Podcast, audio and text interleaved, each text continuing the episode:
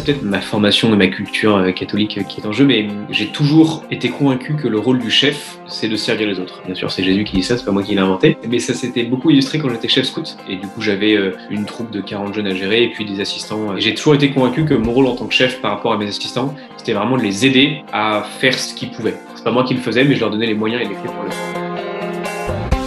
Pour moi, le rôle du chef, ça a toujours été, donc du chef d'entreprise, euh, mais ça peut être le même cas dans des assos ou autres, celui du dirigeant, on va dire, c'est toujours de se mettre au service des autres. Et je me suis jamais reconnu dans le chef tyrannique qui exige tous les équipes pour qui euh, tout est dû. J'ai eu la chance d'avoir des parents euh, qui étaient beaucoup dans le service et du coup ça m'a beaucoup inspiré et ça veut pas dire que je sers mes équipes à 24 mais je suis à leur service et quand il y a des points qui bloquent ou autres, je suis évidemment là pour les résoudre et les guider.